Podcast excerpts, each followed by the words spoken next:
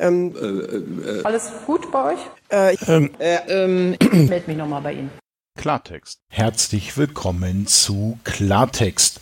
In dieser Folge geht es um die Geldstrafe gegen die Ärztinnen Bettina Gaber und Verena Weyer. Die Frage.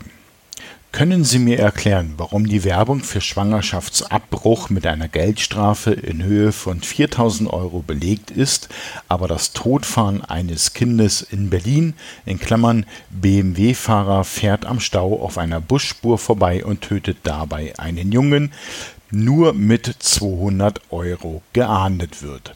Welche Maßstäbe liegen dieser Entscheidung zugrunde?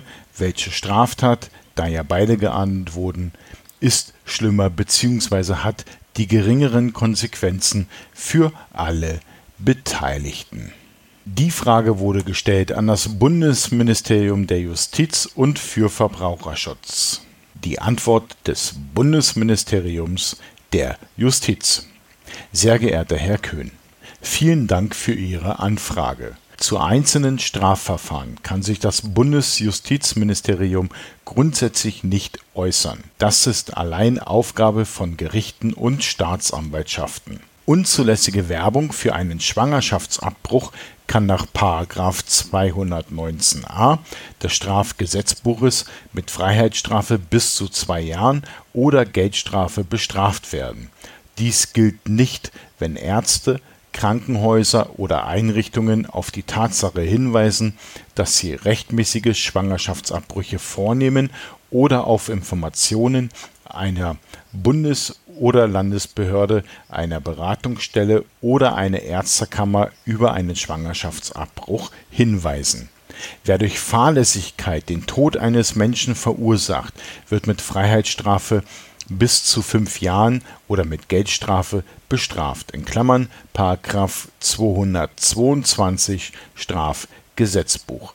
Beste Grüße, Maximilian Kall, Pressesprecher. Alle genannten Dokumente und Links findet ihr in den Shownotes. Wenn ihr hier mitmachen wollt, dann könnt ihr mir gerne eine Frage zuwerfen. Das Ganze könnt ihr machen, indem ihr schreibt. Entweder an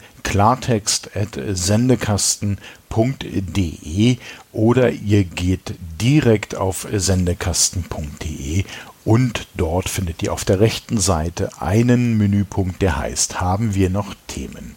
Dort könnt ihr unter anderem mir auch einen Audiokommentar zukommen lassen. Das Ganze geht natürlich auch per Mail. Ähm, über die Webseite ist es für alle einfach ein bisschen einfacher. Zu bedenken ist den Sendekasten nicht mit einem K, sondern mit einem C. Dann kommt das Ganze auch bei mir an.